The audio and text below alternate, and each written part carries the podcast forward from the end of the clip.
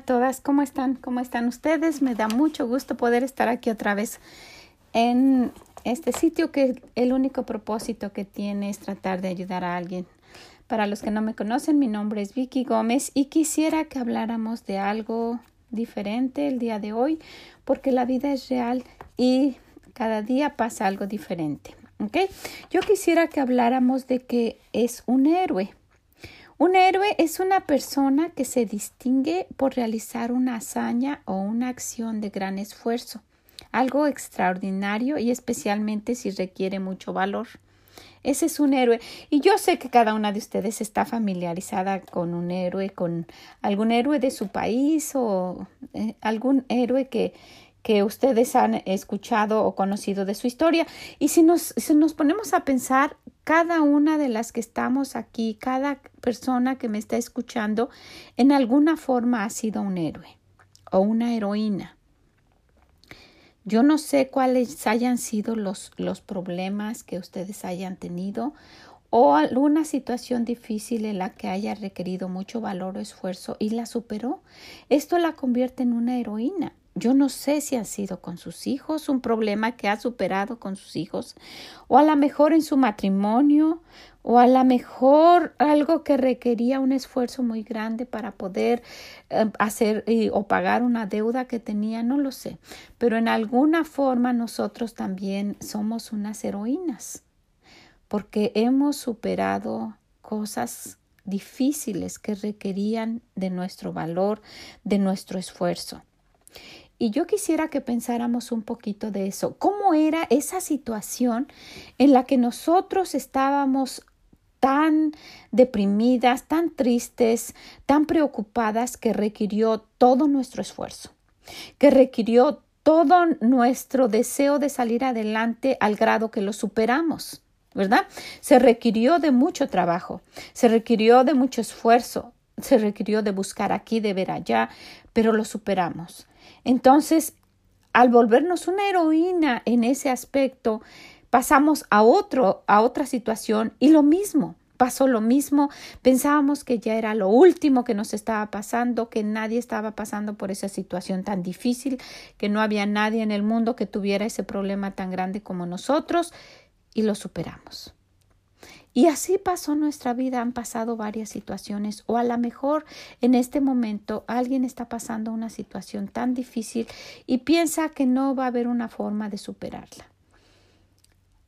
Si ve a su alrededor, está llena de personas y de historias que han superado de alguna manera esa situación difícil y se volvieron unas heroínas o unos héroes para su familia. Y yo quisiera que viéramos aquí en el libro de Segunda de Timoteo, en el capítulo 1, versículo 6, el apóstol Pablo se está dirigiendo a Timoteo y lo está animando. Para eso nos sirven las situaciones difíciles que pasamos para decirle a alguien más, sabes, esto va a pasar algún día. No creas que esto va a durar toda la vida. Esto lo vas a superar y después va a ser como un recuerdo que te va a ayudar para seguir adelante o que te va a ayudar para ayudar a alguien más. ¿verdad? Y el apóstol Pablo aquí le está diciendo a Timoteo, le dice, por lo cual te aconsejo que avives el fuego del don de Dios que está en ti por la imposición de mis manos, porque no nos ha dado Dios espíritu de cobardía, sino de poder, de amor y de dominio propio. Y yo me acuerdo de cosas que en algún momento pude superar y no conocía de Dios. Imagínense el poder que tiene Dios para cuidarnos sabiendo que un día íbamos a saber de Él, a conocer de Él y que de alguna manera nos estuvo cuidando y ayudando. Ahora que ya lo conocemos y que sabemos cuánto más podemos nosotros superar esa situación difícil que tenemos sabiendo que lo tenemos con nosotros. Y Él dice que si Dios es con nosotros, ¿quién contra nosotros? Es algo que Él dice. Necesitamos creerle lo que Él dice. Y aquí el apóstol Pablo le dice, ¿sabes qué, Timoteo? No nos ha dado Dios espíritu de cobardía. Al contrario. Y si Él está con nosotros, ¿verdad que sí?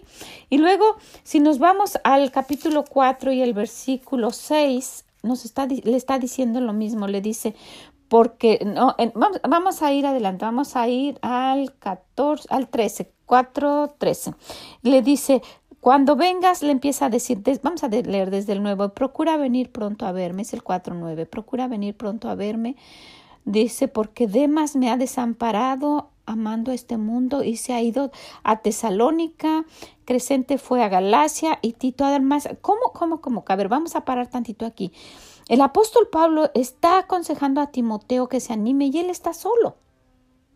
Y luego le dice en el 12, a, a, a Tiquico lo envié a Éfeso, o sea, estaba solo, trae, con, trae cuando vengas el capote que dejé en, Troas, en la casa de Carbo, le está diciendo, es una carta realmente. Y luego le dice en el 11, solo Lucas está conmigo. Se habían ido y lo habían dejado. En el 14 dice, Alejandro el calderero me ha causado muchos males, el Señor le pague conforme a sus hechos. O sea, que estamos viendo que él no la estaba pasando bien. Él estaba en medio de problemas y estaba solo y aún así estaba animando a Timoteo.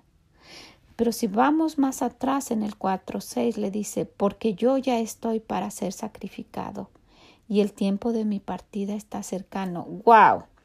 Lo que acabamos de leer es que él estaba animando a alguien y él estaba sabiendo que ya él, dice, iba a ser sacrificado. Y en el 7 dice, ese versículo tan famoso, he peleado la buena batalla, he acabado la carrera, he guardado la fe. Y me puse a pensar cuando estaba pensando y viendo de Pablo, que en esa situación, esa relación tan cercana con Dios, le hacía no, no enfocarse en sí mismo y todavía estar pensando en las personas que estaban a su alrededor o a las personas que él amaba para poder ayudarlas. Entonces yo me pongo a, pensar qué tan grande es nuestro problema que solamente nos enfocamos en nosotros, nos dejamos ya definitivamente y no pensamos en los demás. Quisiera que imitáramos un poco a Pablo y que viéramos, sí tengo problemas, es muy probable que no sea como el apóstol Pablo, que ya estaba, pues, dice, ya estaba para ser sacrificado. Pero aún en nuestros problemas podemos hacer algo y cuando nosotros trabajamos para ayudar a alguien o lo hacemos por alguien más, superamos lo que nosotros estamos pasando de una forma milagrosa. De modo que ya no nos enfocamos en nosotros, estamos viendo otra situación y nuestro problema se, se minimiza a tal grado que ya no es importante. Entonces, quisiera aconsejarles alguna cosa. Estemos en una buena situación o estemos pasando mal, podemos hacer esto. Tome un ministerio en serio. Un ministerio, algo que usted piense, me voy a dedicar a esto y lo voy a hacer. No tiene que irse a otro país a evangelizar, no tiene que hacer cosas que, que sobresalgan a todo el mundo, pero un ministerio interno, ya sea con los que están a su alrededor o con los que están un poquito fuera de, su círculo inmediato, de modo que, que sirva su vida para algo. Yo siempre les aconsejo a las, señoras, a las hermanas que están en mi clase, les digo, tomen como un ministerio a sus hijos, que sea un ministerio en serio. ¿Qué puede aprender de Dios que yo le enseñe? Y si no quiere porque no tiene deseos y ya es adolescente y son rebeldes y no quieren, que mi vida muestre tanto la forma de ser de Dios que ellos lo vean a través de mí porque hay o sean niños pequeñitos que no saben leer, o sean adolescentes que no quieren escuchar, o sean mayores que no quieren nada que ver con Dios. Pueden leer porque dice Dios que nosotros somos como cartas, ¿verdad? Leídas. Pueden leer a través de nuestro comportamiento y nuestra forma de ser y nuestros hechos. Entonces, el tomar un ministerio en serio es ver que, cómo puedo ayudar en serio a alguien. Yo tengo una hermana eh, y, la quiero mucho, una de mis hermanas que, que tiene un verdadero ministerio con una, con una sobrina mía.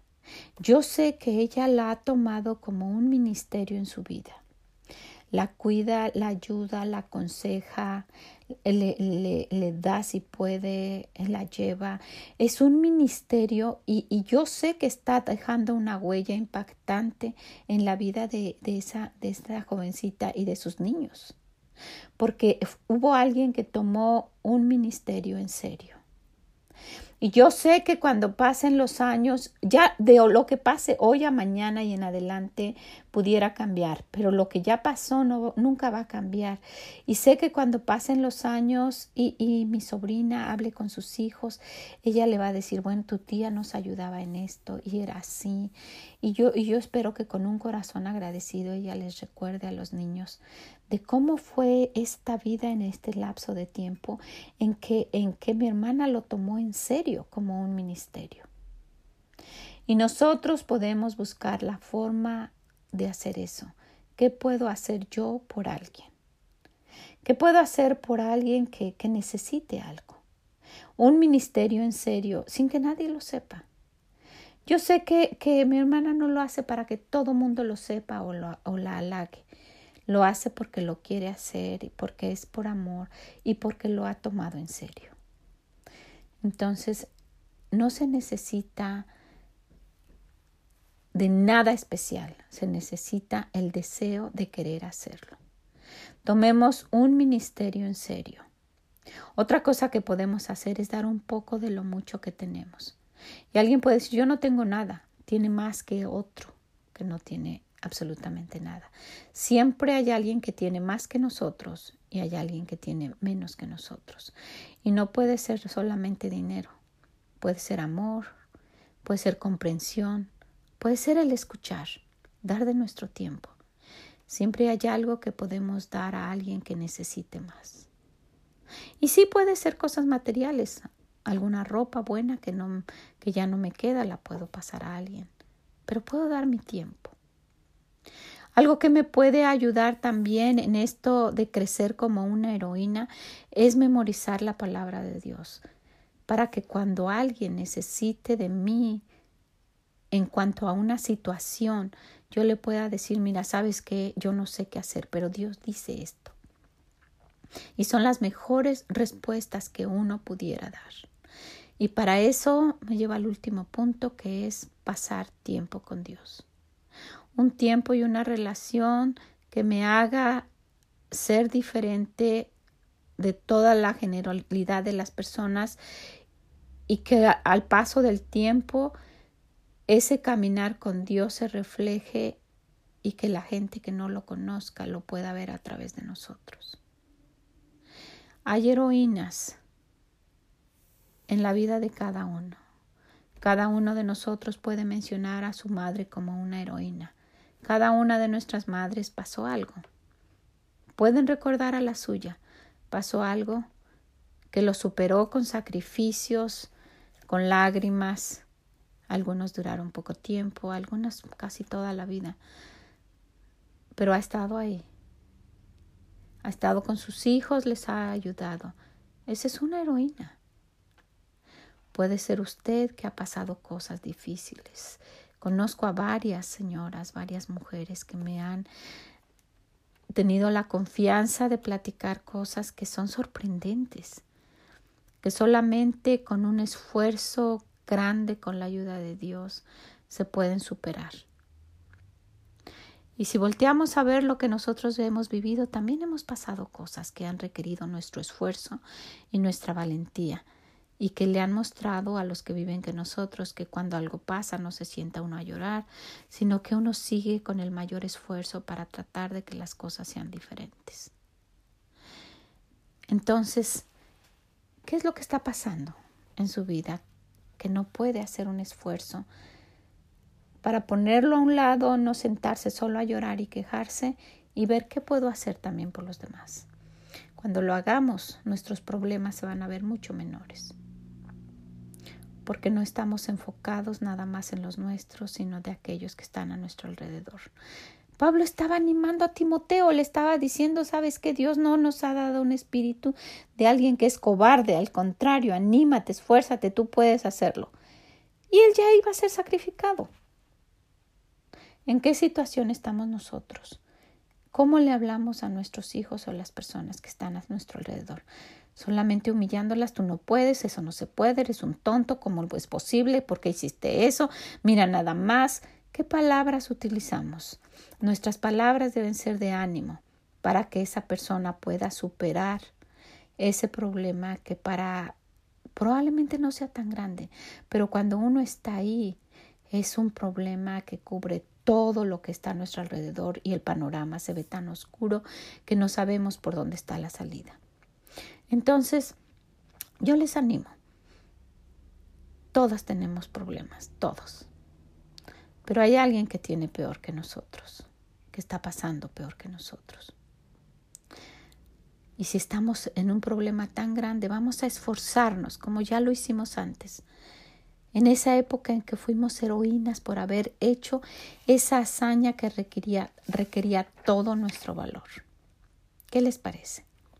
Si ya lo hicimos una vez, podemos hacerlo otra vez y podemos hacerlo otra vez. La vida está llena de obstáculos, pero solamente nos sirven para saltarlos, tener más energía y brincar al siguiente. Y nos da más músculo para el siguiente. Y para decirle a los que vienen atrás, vente, yo si yo pude brincar, tú también lo vas a poder hacer. ¿Verdad que sí? Pues yo creo que si nosotros hemos podido y con la ayuda de Dios, hemos salido adelante, alguien más lo puede hacer. Vamos a animar a alguien. Podemos hacerlo.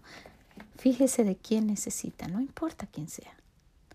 Vamos a hacerlo, vamos a poner todo nuestro, nuestro entusiasmo y principalmente aquellos que están cerca de nosotros.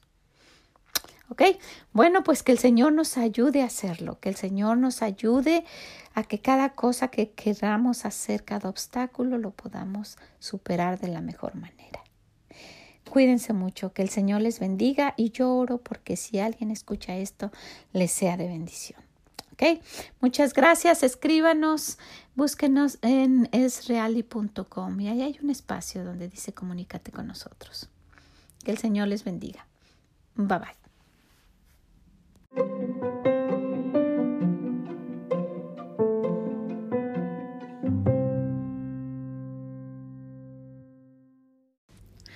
Hola a todos, ¿cómo están ustedes? Me da mucho gusto poder estar aquí con ustedes y poder hablar de otra cosa que nos pasa cada día. Sabemos que la vida es real y que cada día nos pasa algo diferente, ¿verdad? Bueno, mi nombre es Vicky Gómez y me da mucho gusto poder saludarlas y tratar de compartir algo el día de hoy con ustedes. Quisiera que habláramos de algo que muchas veces coincidimos algunas de las mujeres. Y yo pienso que, que muchas de nosotras porque en las ocasiones que me ha tocado hablar con personas de esto, dice a, mí también me pasa eso. Entonces por esta razón quisiera que compartiéramos un, un momentito de eso. Y en eso, eso de eso nos habla el Salmo 37 de la impaciencia. Dice no te impacientes y si, seguimos leyendo todo eso, la Biblia nos habla mucho de eso, de no ser impacientes. Y pues si, si, hemos, si hemos leído o si sabemos, nos hemos dado cuenta que mujeres que han sido impacientes han hecho cosas de las cuales después se arrepintieron, ¿verdad? Y probablemente algunas de nosotros coincidimos en eso, que hemos hecho cosas de las cuales después nos arrepentimos por nuestra impaciencia, ¿verdad? Y yo quisiera enfocarme y tomar unos minutos solamente en esto. ¿Por qué nos impacientamos cuando estamos orando por algo? ¿Por qué tenemos esa impaciencia de pensar que Dios no está escuchando o que no va a contestar mi oración o que ya se le olvidó o que a mí es a la única que no me hace caso? Y quiero que veamos algo. Dios puede contestarnos de tres maneras. Dios puede decir sí a nuestra oración y es lo que todas esperamos, ¿verdad? Y ojalá que fuera rápido, porque así es lo que queremos. Dios puede contestar que no, porque esa es su voluntad. Puede ser que sea algo porque no es bueno para nosotros, porque no lo necesitamos, pero puede ser que diga que no, pero hay otra cosa que Él puede decir, no solamente espera. No quiere decir que nos va a decir que no, pero nos dice espera. Tal vez porque no es el momento en este momento. Entonces, ¿por qué? ¿Qué pasa? ¿Por qué nosotros nos desesperamos? No, somos impacientes y no esperamos a que Dios conteste, porque va a contestar. Alguna de estas formas, pero Dios nos va a contestar. Probablemente no sea la que nosotros esperamos, pero Dios siempre contesta. Entonces, ¿qué es lo que pasa? Y quisiera solo unos minutos que pensáramos en esto y ojalá que nos ayude, porque si lo vemos de esta manera podemos entender más cómo Dios piensa. Déjenme les comento esto.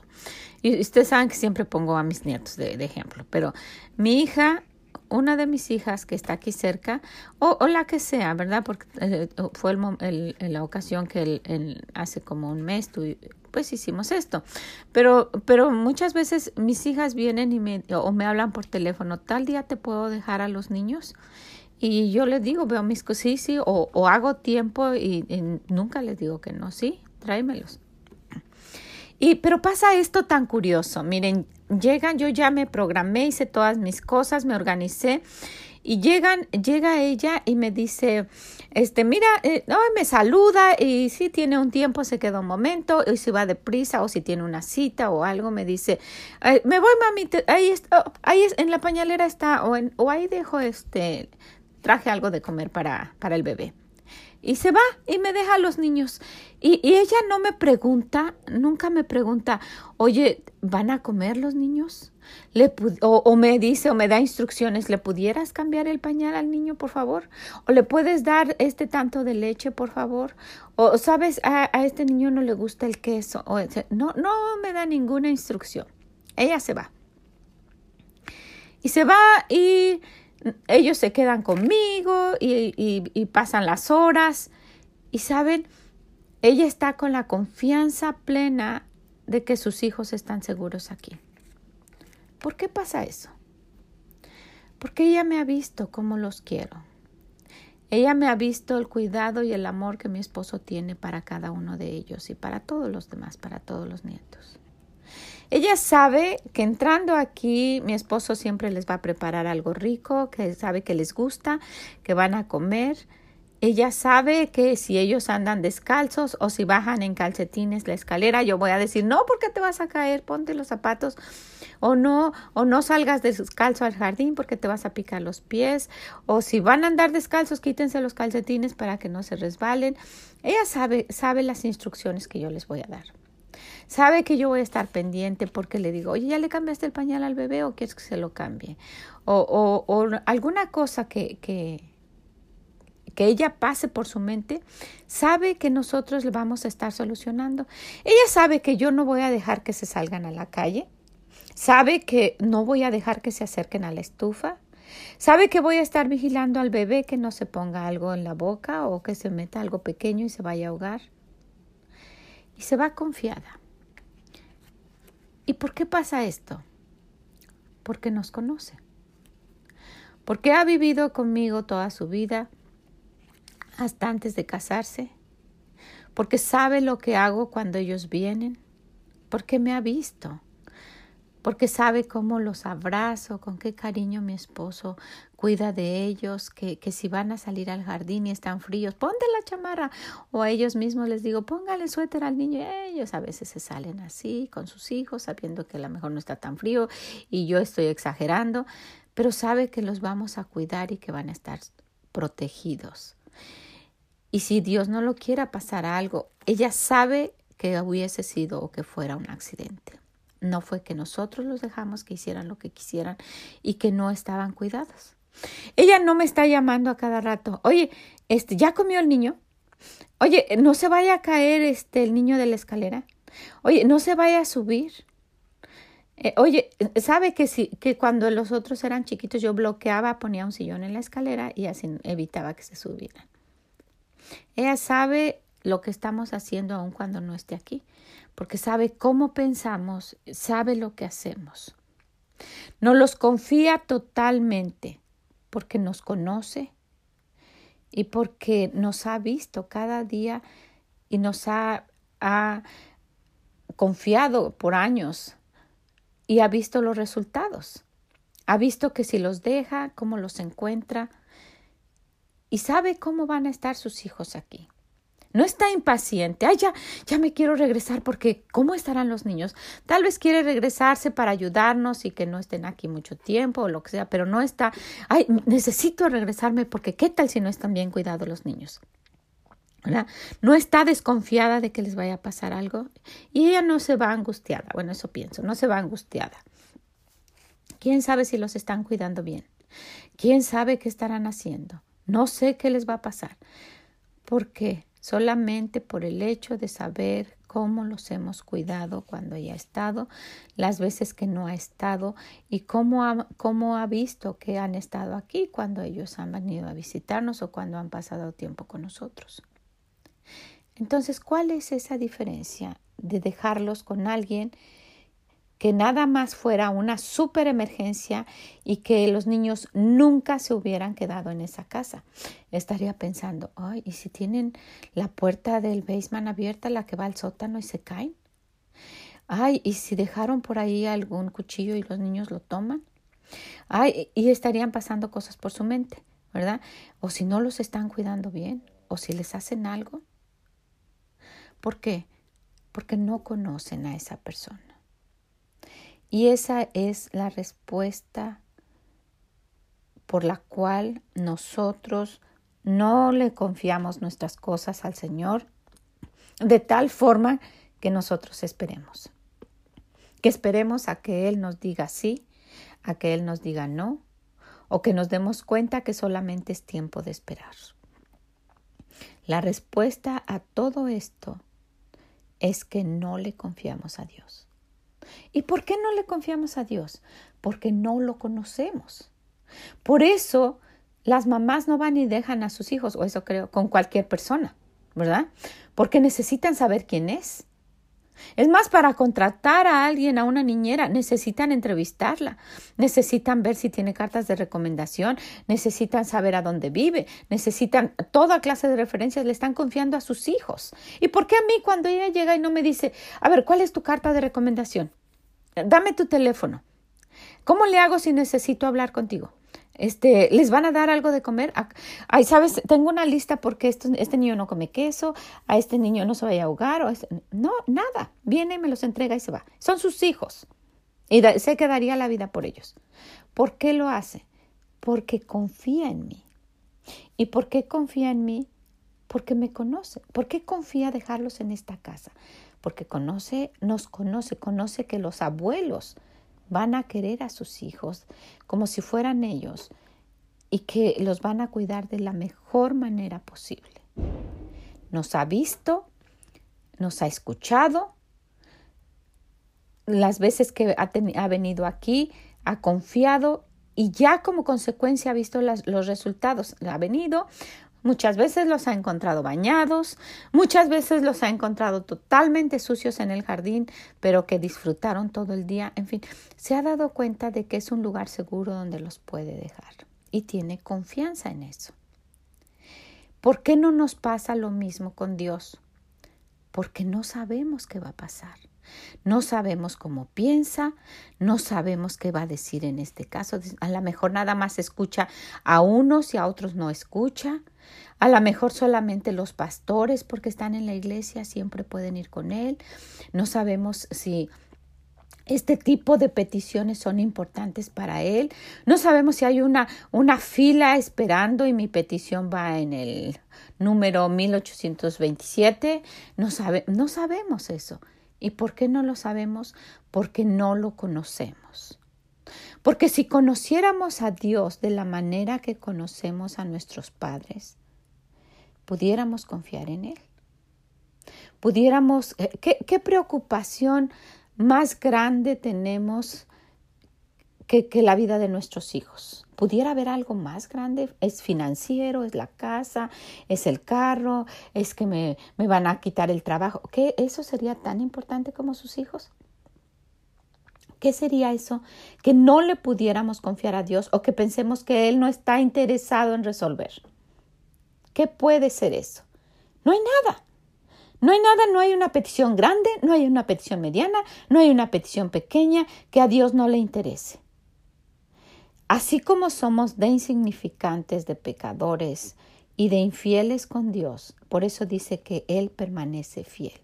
Él de todos modos es fiel. No puede negarse a sí mismo de ser diferente solo porque somos nosotros. Entonces, con esa gran forma de ser de Dios, Él nos dice, pueden acercarse, acercaos confiadamente al trono de la gracia para alcanzar el socorro que nosotros necesitamos. Ese socorro de Señor, ayúdame. Esa es una palabra de socorro, auxilio. Estoy en necesidad.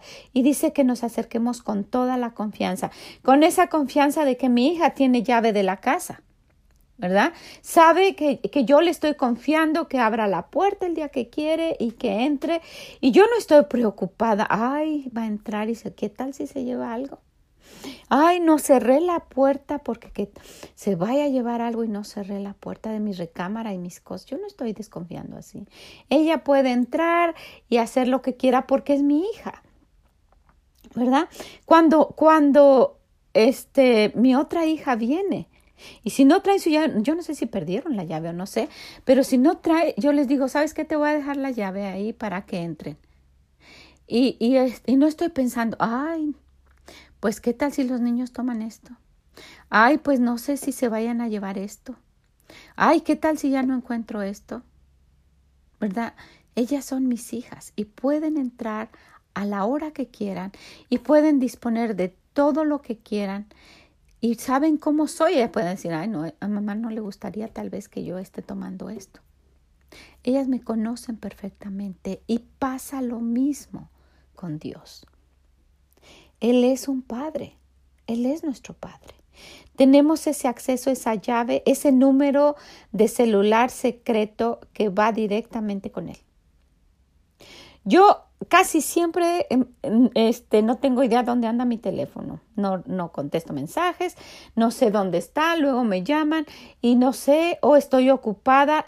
Si estoy muy ocupada, inclusive luego veo las llamadas de mis hijas y ya saben, les digo ahorita, o les mando a decir, este, ahorita te llamo en un momento, saben que estoy ocupada. Pero ellas saben exactamente que yo les voy a contestar lo que ellas necesiten y en todo lo que sean mis posibilidades, ellas pueden tener mi ayuda. Como, como em, lo mismo con mis yernos o con, con, con quien necesiten. En una ocasión mi esposo nunca contesta el teléfono, definitivamente eh, nunca contesta el teléfono. Pero en, en una ocasión estaba, estábamos en el servicio en servicio, mi esposo deja su teléfono en, en, la camioneta.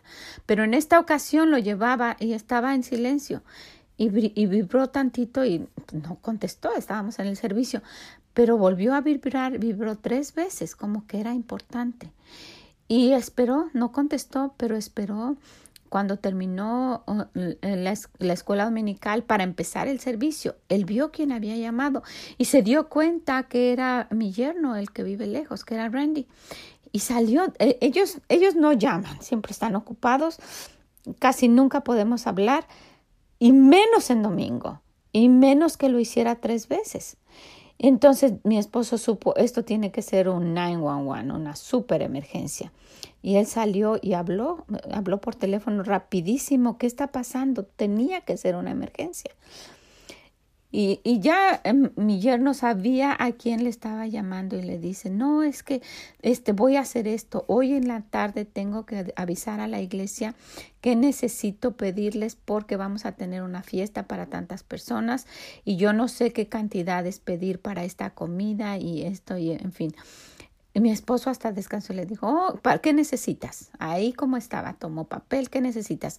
Vamos a hacer esto de comer. ¿Para cuántas personas? Mira, pide esto, pide esto, pide esto. Y le dijo, y si quieres yo voy y lo hago.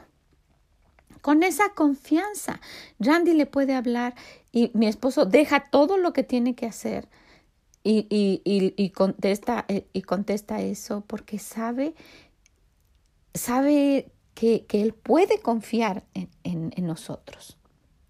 Ellos saben que a la hora que nos, que nos necesiten, nosotros estamos ahí para ellos. Yo tengo el teléfono en la noche, lo busco, a veces le pregunto a mi esposo, ¿has visto mi teléfono?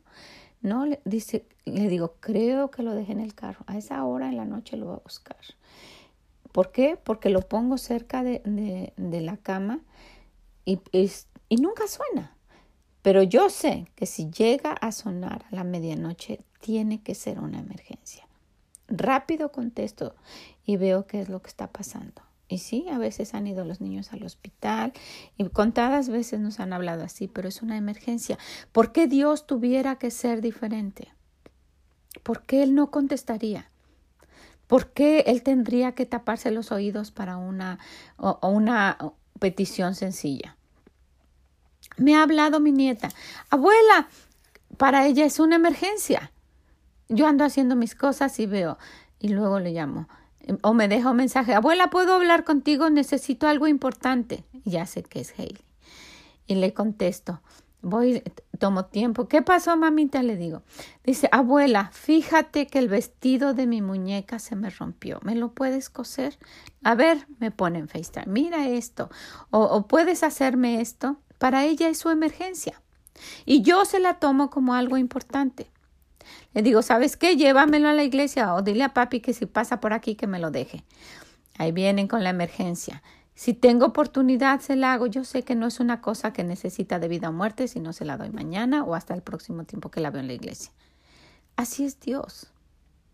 Él ve qué tan importante es nuestra emergencia cuando necesita Él contestarla. Y Él sabe lo que está haciendo. Y yo me uno a ustedes. Muchas veces quiero las cosas rápido. Pero cuando nosotros nos acercamos y conocemos la forma de pensar de Dios y la forma de ser de Él, podemos confiar que le podemos dejar a nuestros hijos y todo va a estar bien.